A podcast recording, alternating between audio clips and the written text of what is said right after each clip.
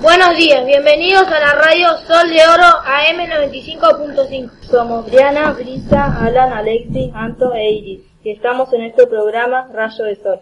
Hoy vamos a hablar sobre lo que significa educar para la paz. En las escuelas de Seiza se está trabajando para tomar conciencia sobre nuestras acciones.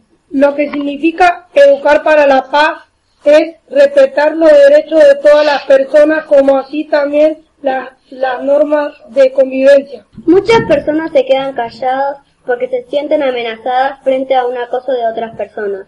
Este fue el tema de hoy. Gracias por acompañarnos. Si tenés algún problema como este, llama al 0800-333-4321. Mañana nos encontramos de 8 a 12 en la radio Sol de Oro, AM 25.5.